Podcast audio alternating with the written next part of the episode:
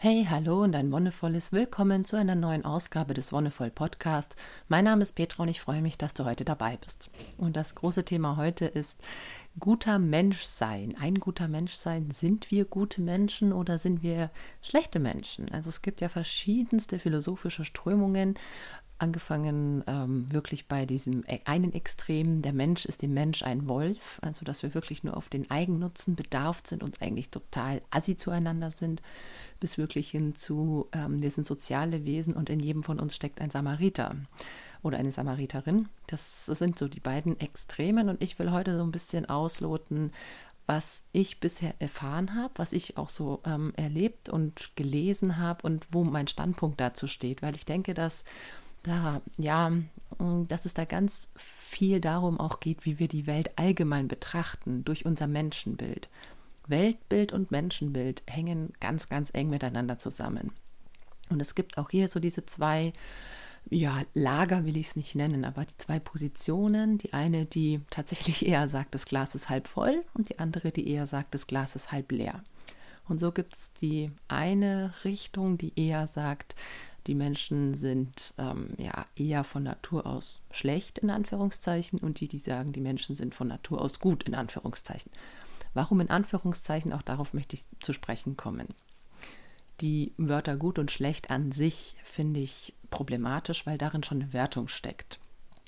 Das ähm, ja, kommt auch aus meinem yogischen Hintergrund, aus, auch aus anderen fernöstlichen Traditionen die einfachste Art und Weise, naja, nicht die einfachste, aber die, eine sehr gute Art und Weise, die Welt zu betrachten, ist das nicht mit Wertungen zu tun. Das habe ich schon wieder sehr gut gesagt. Es ist auch unglaublich schwer, nicht in Wertungen zu sprechen, weil auch ich in dieser Welt sozialisiert wurde. Also eine Möglichkeit, die Welt zu betrachten, ist das ohne Wertung zu tun. Das heißt wirklich eine reine Beobachtung. Die reine Beobachtung ah ja, das Wetter heute ist stürmisch und kalt. Das ist ohne Wertung. Wenn ich sage, boah, was für ein scheiß stürmisches Wetter, hat es natürlich eine Wertung. Und wenn ich jetzt sage, ähm, ein egoistischer Mensch oder ein Mensch, der auf den eigenen Vorteil bedacht ist, dann kann es einerseits eine Beobachtung sein. Egoistisch heißt ja eigentlich nur auf das Ich bezogen, um, aber dadurch, dass wir in unserer Welt auch mit Sprache schon sehr viel gemacht haben, haben diese Äußerungen oder diese Betitelungen natürlich auch schon oft eine Wertung inneliegend. Egoistisch wird in unserer Gesellschaft oft als was Negatives gewertet. Wer nur auf sich selbst bedacht ist, der hat vielleicht keine, ja, kein Auge für die anderen, ist vielleicht weniger sozial orientiert. Ich habe in anderen Folgen schon darüber gesprochen, dass eigentlich ein gesunder Egoismus eine ganz gute Grundlage ist, um überhaupt ins Außen gehen zu können wenn ich mich selbst um meine Bedürfnisse kümmern kann, wenn ich weiß, wo meine Bedürfnisse liegen, was ich brauche, damit es mir gut geht, dann kann ich denen nachkommen. Und erst wenn es mir gut geht, kann ich auch ins Außen treten und dafür sorgen, dass es anderen Menschen gut geht. Wenn ich keine Energie habe, wo will ich dann Energie hernehmen, um diese Energie wieder an andere zu verteilen? Das ist auch so dieses, diese Vorstellung, egal ob du es jetzt Prana nennst oder Lebensenergie oder einfach nur Kraftreserven, wenn du mit anderen Menschen interagierst, dann baust du eine Beziehung auf und da fließt Energie hin und her. Und wenn wir keine Energie für uns selbst schon haben, ne, wenn wir alles, was irgendwie zur Verfügung steht, für uns selbst beanspruchen und vielleicht sogar das noch zu wenig ist, wie will ich dann in ein ausgeglichenes Miteinander, in ein wertschätzendes und wohlwollendes Miteinander mit anderen kommen, wo automatisch auch wieder Energie gesaugt wird, allein dadurch, dass die Menschen Aufmerksamkeit möchten. Klar, wenn ich mich mit jemand unterhalte, möchte die Person wahrscheinlich, dass ich ihr zuhöre. Zuhören kostet Energie. Kosten ist vielleicht in dem Hinsicht auch schon wieder total negativ betitelt. Es braucht Energie. Es braucht Energie zuzuhören, damit ich das merken und verarbeiten kann, was mir die Person gegenüber eigentlich schildert. Und so ist es tatsächlich mit dem, was wir aus der Sprache gemacht haben, was es für Bezeichnungen gibt und was es darin schon für Wertungen gibt, manchmal ein bisschen schwierig und ich hoffe, dass ich mich da ganz gut so ein bisschen durch diesen verwirrenden Dschungel auch schlängeln kann. Meine Grundannahme ist, der Mensch ist ein guter und das ist tatsächlich eine Wertung. Ähm, nein, ich bin der Ansicht, dass Menschen von Natur aus liebevolle Wesen sind. Ich bin davon überzeugt, dass der Mensch von Haus aus ein empathisches Wesen ist und ich bin auch überzeugt, dass der Mensch von Haus aus ein soziales Wesen ist. Ich glaube nicht, dass es wirklich vorherbestimmt ist, dass wir uns irgendwie ja, vereinsamen, dass wir uns wirklich in so ein Einsiedlungsdasein begeben. Es gibt immer wieder solche Tendenzen. Es gibt ja immer wieder so vermeintliche Aussteiger, Aussteigerinnen aus der Gesellschaft, die aber das eher aus dem, zumindest die, die ich kennengelernt habe, zumindest eher aus dem Grund machen, dass sie wirklich von der Gesellschaft sich ausgrenzen möchten. Nicht von den Menschen an sich, sondern von den Strukturen, die es in der Gesellschaft gibt. Sei es jetzt halt Kapitalismus, sei es jetzt Diskriminierungsstrukturen, sei es irgendwelche Machtstrukturen, was auch immer.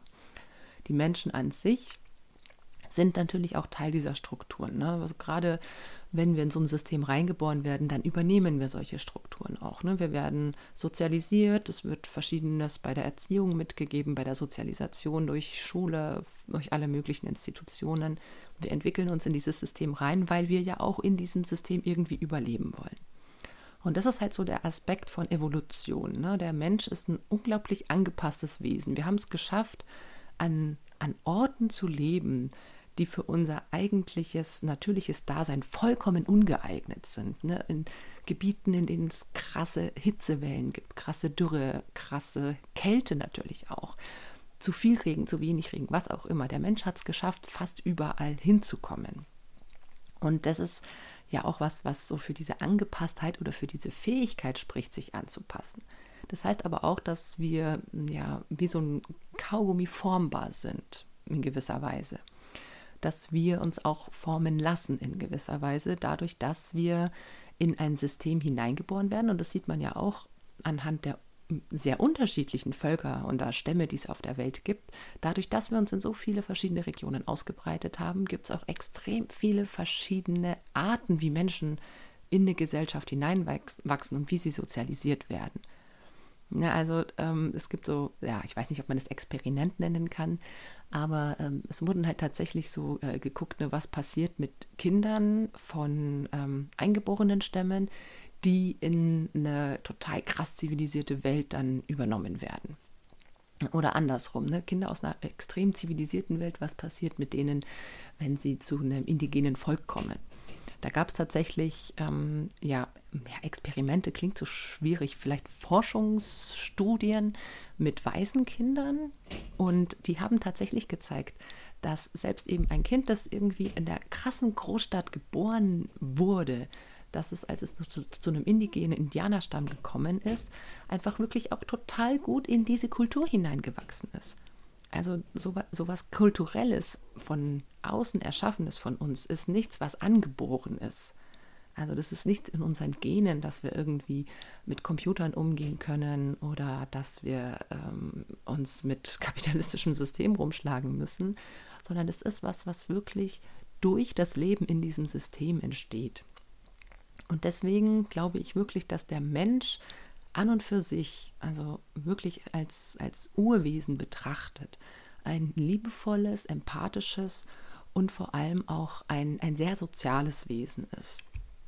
Es gibt ähm, ein sehr schönes Buch von Kinderarzt, Dr. Herbert Renz-Polster heißt er, der ähm, hat sehr viele Bücher zum Thema Großwerden, Kindheit, wie wir lernen, wie wir wachsen geschrieben und beschreibt da auch ganz viele verschiedene Stämme, also oder Forschungen über Stämme aus Zentralafrika, äh, aus Südamerika, auch aus Indianerstämmen Nordamerikas, aus Asien, wo noch eben ganz, ganz, ganz verschiedene alte Traditionen oder ursprüngliche Traditionen gelebt werden. Und das ist ja so ein Punkt, dass viele Menschen denken, dass, ähm, oder vor allem früher wurde das auch viel gedacht, dass äh, gerade Kinder manipulative Wesen sind. Also Kinder wollen die Eltern durch ihr Geschrei zu Handlungen bringen, die, ähm, ja, die dann ähm, letztendlich zu sowas wie Verwöhnen führen. Und das finde ich ganz, ganz kritisch, weil gerade in der, ich meine, wir wissen nicht, was mit den Forschungen passiert, die wir jetzt so heute oder vor 10 oder vor 20 Jahren so betrieben haben. Das Wissen ist ja wirklich, also ja, hat eine Halbwertszeit in momentan, das ist ja kaum mehr abzuschätzen, was dann wieder in 50 Jahren Neues erforscht wird. Aber so der momentane Stand ist ja schon, dass Kinder Kleinstkinder, Babys bis zu einem gewissen Alter wirklich nur schreien, wenn ihnen ein, ein Grundbedürfnis fehlt. Aber vor einigen Jahrzehnten war die Annahme, dass Kinder nur schreien, um Eltern zu manipulieren. Ich meine, die schwarze Pädagogik wird heute teilweise noch nach. Also, dass es wirklich auch immer noch heute Kommentare kommen wie, ja, nimm das Kind doch nicht so oft auf den Arm, äh, du verwöhnst es zu viel, du verhätschelst es. Ähm, das will dich doch irgendwie nur dazu bringen, es äh, mal lieb zu haben, zu trösten und so ganz, ganz ähm, ja, harte Aussagen eigentlich. Wenn man sich wirklich ein Kind anguckt, das schreit und das wirklich ein Bedürfnis hat. Also Schreien kostet auch extrem viel Energie. Und um wirklich ins Schreien zu gehen, müssen schon vorher einige Schritte überwunden werden, um diesen extrem kraftzehrenden und energieaufwendigen äh, Schreibprozess überhaupt zu machen. Und dass man da annimmt, dass das nur eine Technik ist, um jemanden zu manipulieren, möchte man sagen, okay, das ist ja auch äh, ganz schön falsch vielleicht oder ähm, ja, richtig ähm, fies, sowas zu denken. Aber ich denke auch, dass diese Einstellung einem Kind gegenüber kommt ja auch von irgendwoher. Und deswegen ist es wirklich so was ganz Spannendes, wenn wir uns so die Menschheitsgeschichte betrachten, dass es immer wieder Situationen gab, gerade in den vermeintlich zivilisierten, westlich kultivierten Ländern, da gab es von Epoche zu Epoche echt richtig krasse Traumatisierungen von Kindesbeinen an. Kindheit war im Endeffekt nichts wert. Sobald ein Kind geboren wurde, ähm, klar hat man das dann irgendwie halt dabei gehabt, aber Kindheit an sich, wirklich diesen Raum zu haben, um zu wachsen, diesen Raum zu haben, wo man angenommen wird, das gab es einfach eine ganz lange Zeit nicht. Und das war, es war super früh üblich, dann sowas wie Ammen anzuschaffen, ne, dass sich die eigenen Eltern dann schon nicht mehr so sehr um die Kinder gekümmert hatten, wenn sie das Geld dafür hatten. Es war hoch angesehen, dass man sich nicht um die eigenen Kinder kümmert, sondern dass man die zwar in die Welt setzt, so diese Leistung vollbringt, aber dann ist auch gut, dann können sich die anderen Leute drum kümmern. Und das heißt, es geht unglaublich weit zurück, ähm, was wir eigentlich mit uns selbst gemacht haben, ne? wie sich unsere Vorfahren, aber auch wir selbst immer wieder traumatisiert haben, um, in, um die, das in die nächste Generation vorzu, vorzugeben. Also diese transgenerationalen Traumata sind wirklich unglaublich weit zurückreichend. Und das ist tatsächlich was, was es in vielen indigenen Stämmen, außer die haben jetzt natürlich sowas wie Krieg oder Invasion erlebt, was auch immer, aber viele indigene Stämme hatten sowas nicht. Ne? Klar haben die auch existenzielle Krisen, klar haben die auch sowas wie Hungersnöte, aber sie haben auch Strukturen und Mechanismen, damit umzugehen. Und in vielen indigenen Völkern ist wirklich das Kindsein auch noch viel geschätzter, es ist viel mehr wert. Also da darf man auch noch lange bei den Eltern bleiben, weil natürlich die Kinder auch im Schutz der Eltern noch eine, ja, eine höhere Überlebenschance haben. Und dann wachsen die so langsam raus. Und das finde ich so spannend, dass dass gerade das, was so in den indigenen Völkern, Kulturen schon immer Tradition war, dass das ganz, ganz lange in Vergessenheit geraten war. Und dass wir modernen Menschen dann angefangen haben mit sowas wie Kinderwegen und eben ganz früh abstillen oder sogar mit äh, Säuglingsnahrung zufüttern weil das solche kapitalistischen Strukturen sind. Ne? Also da ist ein Markt entstanden, hey, dein Kind, das wird doch bestimmt nicht satt von deiner Muttermilch, das muss bestimmt irgendwie noch mehr bekommen.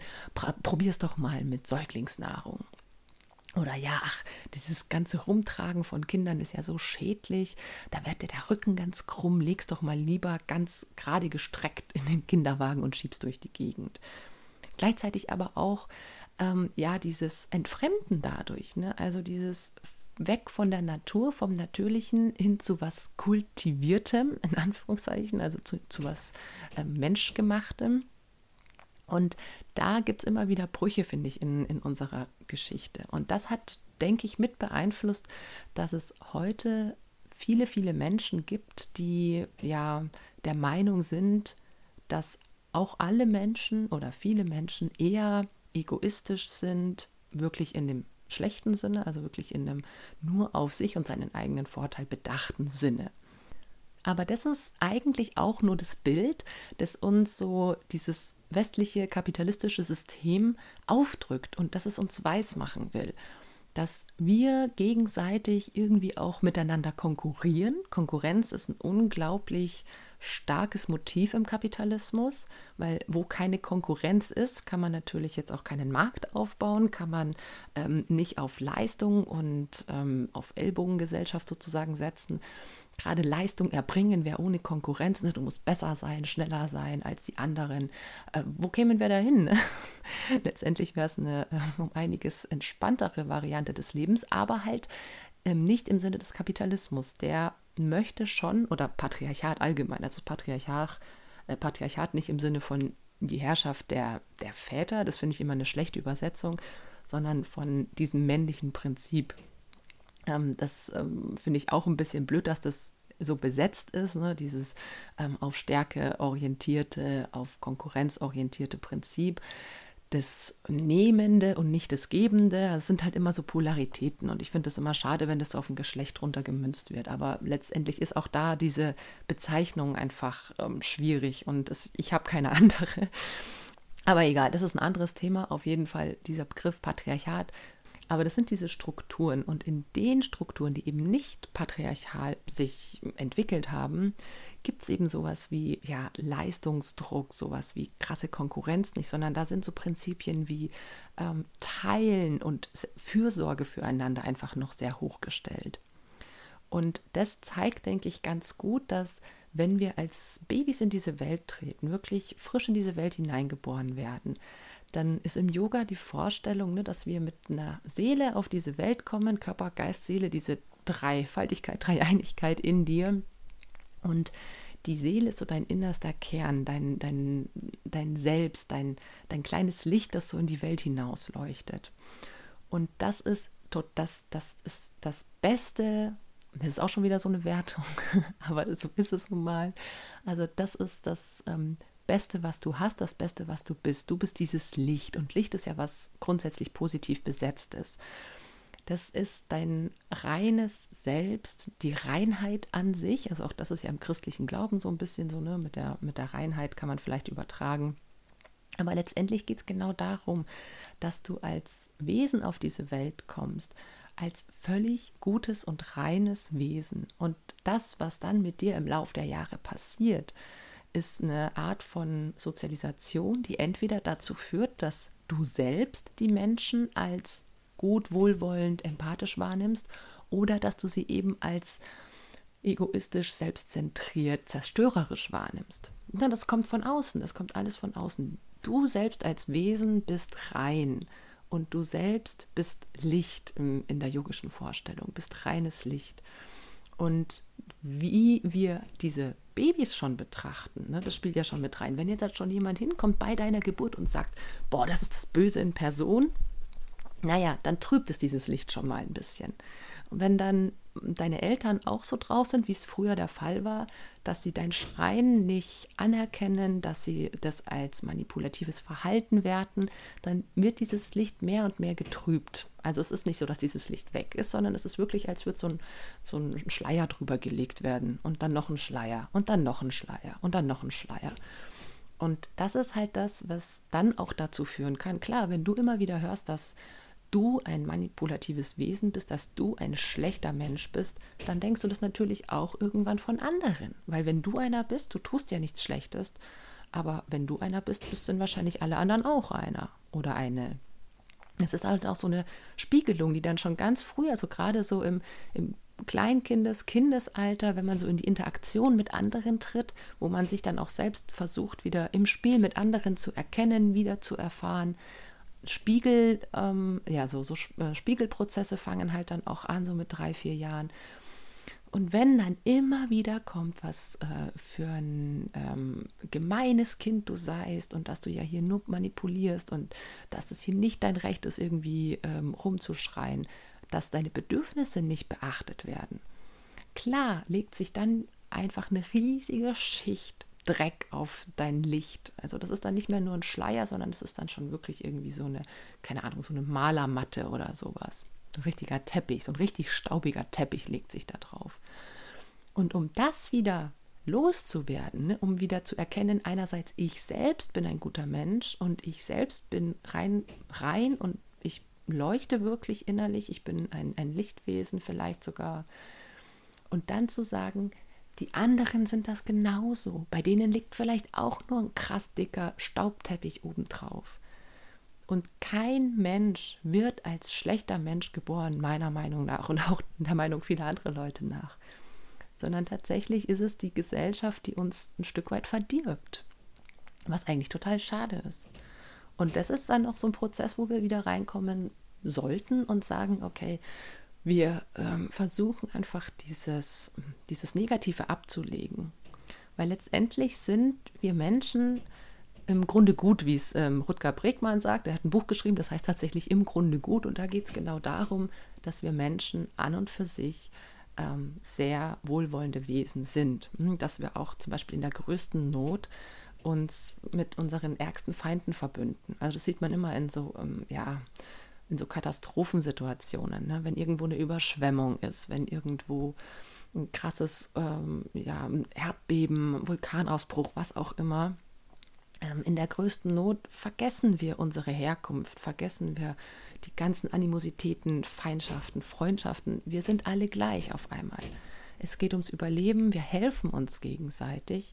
Und klar ist es natürlich auch eine Strategie, eine evolutionäre, aber das zeigt ganz deutlich, dass wir im Grunde gut sind. Dass wir uns tatsächlich nicht auf uns selbst besinnen und einfach sagen, ah, ich renne jetzt so schnell ich kann und alle nach mir, scheißegal, was mit denen passiert, sondern wir versuchen uns zu stützen, weil wir wissen, dass wir in der Gemeinschaft mehr Erfolg haben.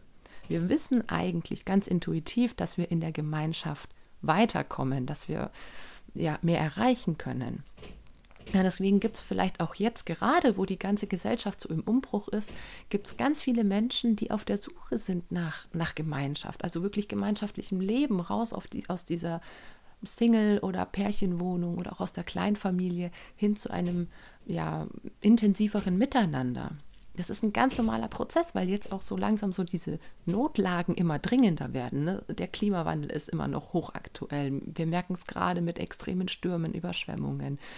Corona-Pandemie ist hochaktuell. Wir sehen es an so vielen Stellen, auch wieder ja, Kriegsbedrohungen von russischer Seite und so weiter und so fort. Notlagen werden immer da sein und in solchen Notlagen sieht man auch tatsächlich, wie sich Menschen wieder zusammenfinden können, wenn sie wollen.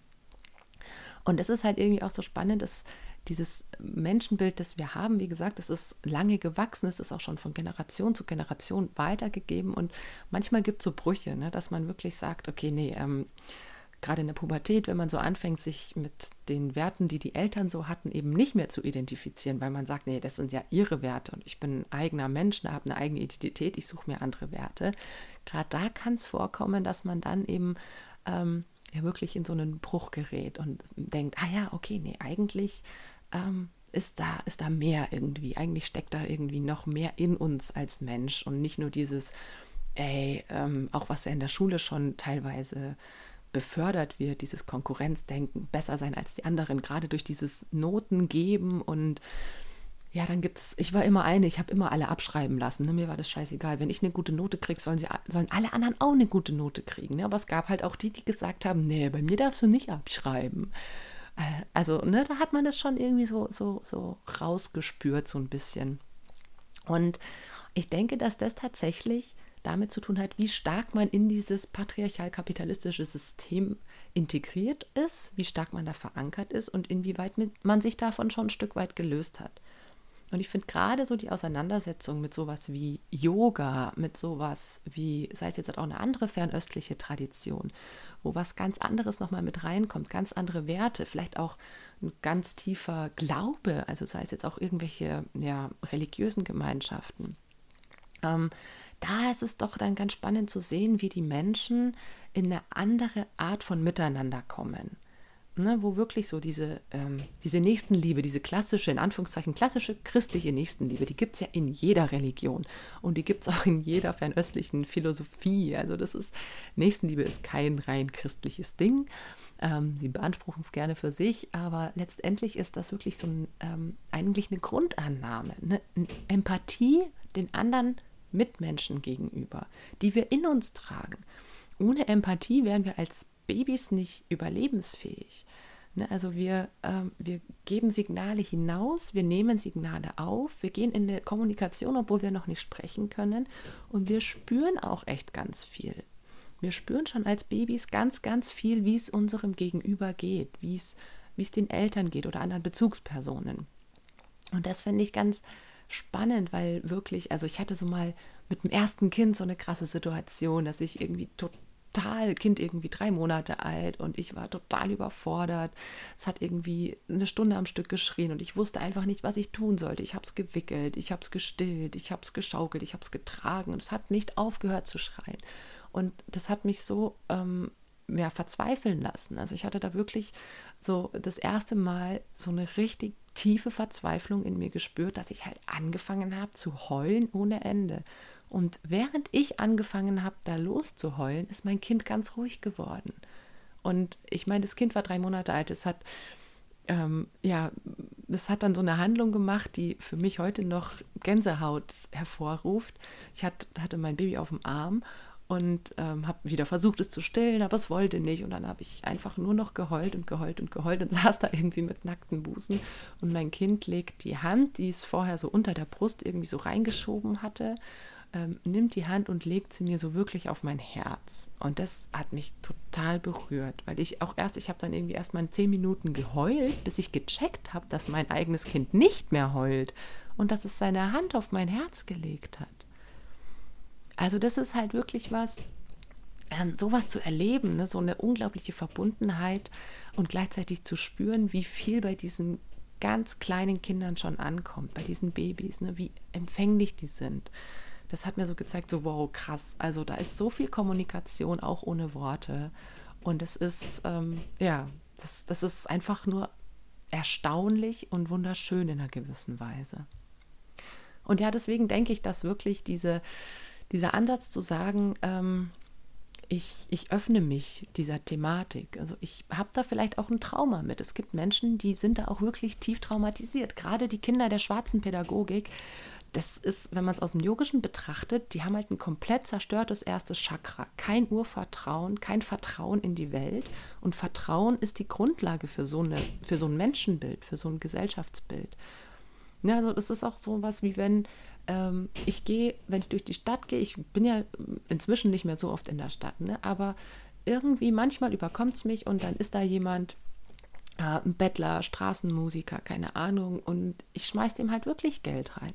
Ne, auch letztens am Bahnhof, ich stand irgendwie ähm, in Nürnberg am Bahnhof, habe auf den Zug gewartet, da kam halt einer und hat auch nach Geld für ein Ticket gefragt. Und ich weiß, es kommen so viele Argumente von wegen, du weißt nicht, ob der das überhaupt für ein Ticket benutzt, am Ende kauft er sich eine Schla Flasche Schnaps davon oder Kippen oder sonst was. Und ich denke mir so, ja klar, ich kann es nicht wissen, aber ganz ehrlich, ich war selber schon mal in der Situation. Ich bin am Bahnhof gestanden und ich hatte mein scheiß Ticket vergessen.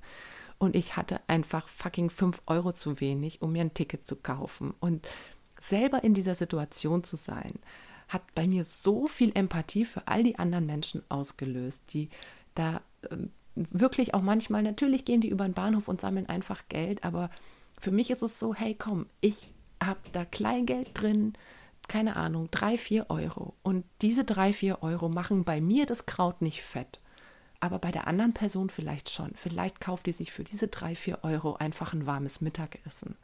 Und das ist halt für mich so dieses Vertrauen in die Welt. Ne? Ich vertraue darauf, dass diese Person weiß, was sie mit diesem Geld anfängt. Ich vertraue darauf, dass das eine Person ist, die darf, die wird jetzt nicht damit irgendwo, keine Ahnung, in, äh, Laden gehen und ähm, was weiß ich was, sich ein Messer kaufen und jemand mit abstechen. Ne? Wenn die Person sich davon eine Flasche Bier kauft, dann ist das vielleicht das, was sie braucht, aber sie wird mit dem Geld nichts Schlechtes in Anführungszeichen machen. Also darauf vertraue ich einfach. Und manche sagen, das ist naiv, aber für mich ist es einfach nur ein Zeichen, dass ich ein Grundvertrauen in diese Welt habe, ein Grundvertrauen in die Menschen weil das was ist, was ich mir auch wünsche, dass mir entgegengebracht wird. Ne, wenn ich jetzt sage, okay, ähm, ich gebe zum Beispiel einer anderen Person meine Kinder in Obhut, sei es jetzt der Tagesmutter, dem Kindergarten, dem Hort, was auch immer, der Schule, dann vertraue ich darauf, dass die mit diesen Kindern gut umgehen. Genauso möchte ich, dass mir vertraut wird, wenn ich jetzt zum Beispiel Yogakurse anbiete, wenn ich eine Massage mache, dann, also gerade eine Massage geben, ist ja wirklich was, wo man sich auch krass vergreifen könnte. Und ich möchte ja auch darauf vertrauen, dass die Leute zu mir kommen, ohne Angst haben zu müssen, dass ich die jetzt irgendwie äh, unsittlich berühre oder tatsächlich ähm, irgendwelche krassen sexuellen Misshandlungen an denen durchführe. Das möchte ich auch, dass mir dieses Vertrauen gegenübergebracht wird. Und das, ich weiß, es ist oft schwierig, weil es gibt immer wieder Fälle, wo das Vertrauen erschüttert wird. Ich meine, wir hatten es jetzt gerade erst vor ein paar Wochen mit diesem Skandal in der, in der katholischen Kirche, mit dem Missbrauchsskandal. Und ja, es gibt Fälle, die wirklich tragisch sind, wo wirklich dieses Vertrauen auch erschüttert wird. Aber das Problem in unserer Gesellschaft ist halt auch, dass immer nur die dramatischen, medienwirksamen Fälle beleuchtet werden. Ne? Und dass es unglaublich viele Gruppen gibt, wo einfach alles super gut ist. Also das war das gleiche vor ein paar Jahren mit äh, einer Waldorfschule. In einer Waldorfschule gab es wohl mal Übergriffe und auf einmal waren alle Waldorfschulen in Verruf. Und dass es halt an einer passiert ist, das ist ja auch nicht, ähm, ich sag mal, verwunderlich. Ne? Auch dass es in der katholischen Kirche passiert ist, ist ja auch für mich nicht verwunderlich, wenn man den Leuten verbietet, ihre Sexualität offen auszuleben. Sexualität, erstes, zweites Chakra, Urvertrauen. Wenn ich da eine Blockade habe, dann mache ich einfach Scheiß. Aber da wirklich ins, ähm, ins Spüren reinzugehen, okay, klar, das ist ein, ein krasser Fall von Übergriffigkeit und ein wirklichen Fall von, okay, das sind jetzt vielleicht im, auf den ersten Blick keine guten Menschen mehr. Aber ich bin trotzdem der Meinung, dass auch in diesen Menschen irgendwo ein guter Kern schlummert, der auch nur von diesen Teppichen voller Staub und diesen unglaublich vielen Schleiern und allen möglichen wurde das einfach zugeschüttet. ganz tief drinnen, ganz tief drinnen ist da dieses verletzte Kind, das irgendwann in der frühen Kindheit wahrscheinlich eine krasse Traumatisierung erfahren hat und deswegen so gehandelt hat. Und da gibt es auch, ähm, ich glaube, ich habe davon schon mal erzählt, einen ganz tollen Film, The Wisdom of Trauma. Da ähm, ist eine ähm, US-Amerikanerin, die immer wieder in die Gefängnisse, also wirklich in Hochsicherheitsgefängnisse fährt und da Traumaaufarbeitung mit den Insassen macht. Und bei 98 Prozent der Insassen in den Hochsicherheitsgefängnissen ist es passiert, dass in der Kindheit der Insassen entweder eine sexuelle Misshandlung, Gewalt gegen das Kind oder Gewalt gegen die eigene Mutter, meistens vom Vater ausgehend oder von anderen männlichen Verwandten, passiert ist und dass diese Kinder, damals Kinder, eben niemanden hatten, um diese Erlebnisse aufzuarbeiten. Ne, da hat sich ein Trauma abgespielt, das hat sich in, in die Seele und in, in dein System reingefressen und es hat natürlich Auswirkungen. Ja, und deswegen ist es sowas, ne, im Kern, im Grunde glaube ich, dass wir alle wirklich ganz tolle Wesen sind. Und bei vielen ist da einfach nur irgendwie was drüber gelegt, weswegen das nicht mehr herauskommt. Und ich finde das gerade so schön, dass wir über das Yoga oder auch über andere fernöstliche oder auch westliche Traditionen, Meditationspraxen, was auch immer, uns wieder so ein bisschen daran arbeiten können. Ne? Wer sind wir eigentlich? Wo ist unser Licht, das in uns scheint? Ne? Wie viel Staub liegt da drauf oder wie viel Schleier? Und je mehr wir uns damit auseinandersetzen, umso, umso mehr können wir diese Schleier auch lüften. Umso mehr können wir vielleicht auch ins Vertrauen gehen. Und klar, wenn ich jetzt irgendwie ähm, 60 Jahre alt bin und in meiner Kindheit noch mit Nazi-Methoden erzogen wurde, ne, also schwarze Pädagogik da noch ganz groß geschrieben wurde, dann ist es klar, dass ich das nicht von heute auf morgen ändern kann. Ne, wenn das 60 Jahre in mir sich verankert hat und ich 60 Jahre mein Weltbild und mein Menschenbild danach ausgerichtet habe, dann ist es nicht zack von heute auf morgen aufgelöst. Ja, dann ist das was, was einfach auch wieder vielleicht den Rest des Lebens dauern kann, bis ich wieder in dieses Positive, ich öffne mich den Menschen, ich vertraue wieder in das Gute der Welt hineinfinden kann. Und das ist, denke ich, was, was aber sehr lohnenswert sein kann. Ja, weil gerade ne, diese, in Anführungszeichen, zwei Lager, das Glas ist halb voll und das Glas ist halb leer, beruht auch häufig auf dieser frühen Traumatisierung. Ne? Wenn ich klar als Kind schon in Angst und in Gewalt geboren wurde und dann auch noch vielleicht eine etwas miesere Kindheit hatte, dann ist für mich das Glas tatsächlich eher halb leer dann sehe ich wirklich in jedem Bettler irgendwie äh, einen Assi, der einfach nur versucht, hier ganz faul an ein paar Euro zu kommen. Ne, dann sehe ich nicht die Person, die vielleicht wirklich einen krassen Schicksalsschlag hat oder im Leben gescheitert ist und am Rande der Existenz dahin krebst und wirklich froh ist um eine fucking warme Mahlzeit in der Woche. Verzeihung meine Ausdrucksweise. Also ich bin da, ich hatte da mal ein sehr, sehr aufwühlendes Gespräch mit, äh, ja, tatsächlich äh, jemand aus meiner Klasse, also weil wir da auch sehr weit auseinander gingen und ich dachte, dass das in meiner Generation vielleicht schon nicht mehr so aktuell ist, aber es ist tatsächlich auch noch in meiner Generation aktuell und es ist auch noch in der Generation meiner Kinder aktuell. Und das finde ich eher das Problem, dass auch heute noch, wenn ich am Spielplatz mit meinen Kindern unterwegs bin, andere Eltern höre, wie sie sagen, von wegen, ähm, ja, hör auf zu schreien, stell dich nicht so an, sei keine Memme und sowas. Ähm, und eben nicht mit der nötigen Feinfühligkeit vielleicht rangehen können, weil sie es selber nicht gelernt haben, weil es ihnen selber nicht vorgelebt wurde. Ich mache ihnen keinen Vorwurf, überhaupt nicht. Ich sehe nur unser echt krass kaputtes System, das kaputte Menschen erzeugt und wo wir bewusst uns dagegen stellen müssen, weil äh, ja, letztendlich denke ich schon, dass unsere Gesellschaft mit daran zugrunde gehen kann, wenn wir es nicht schaffen, uns wieder ähm, aus diesen fast schon Fesseln des Patriarchats und des Kapitalismus zu befreien. Aber wir werden sehen. Es bleibt auf jeden Fall spannend. Und damit war es das für heute. Vielen Dank, dass du dabei warst. Danke fürs Zuhören. Und wie immer, wenn dir die Folge gefallen hat, dann lass gerne einen Kommentar oder eine Bewertung da oder teile die Folge auch gern. Sag's weiter. Wir hören uns dann in ein paar Wochen wieder. Bis dahin wünsche ich dir alles, alles Gute und noch einen wonnevollen Tag.